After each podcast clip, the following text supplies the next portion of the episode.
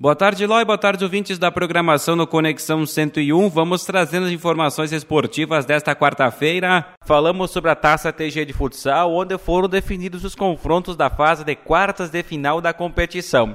Santa Cecília do Sul, que após derrotar nas duas partidas a equipe do Pinheiro de Carazinho, enfrentará o JM Futsal de Fortaleza dos Valos.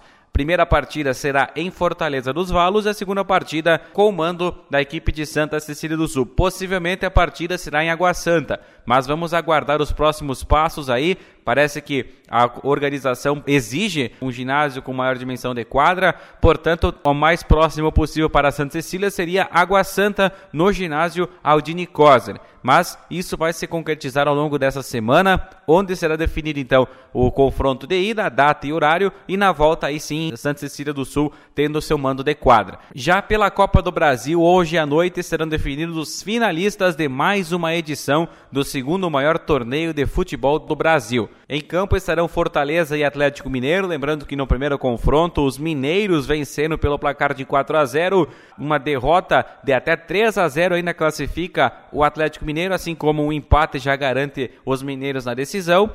Resta apenas ao Fortaleza vencer por 4 a 0 ou mais para levar a partida para os pênaltis ou classificação direta nos 90 minutos, respectivamente.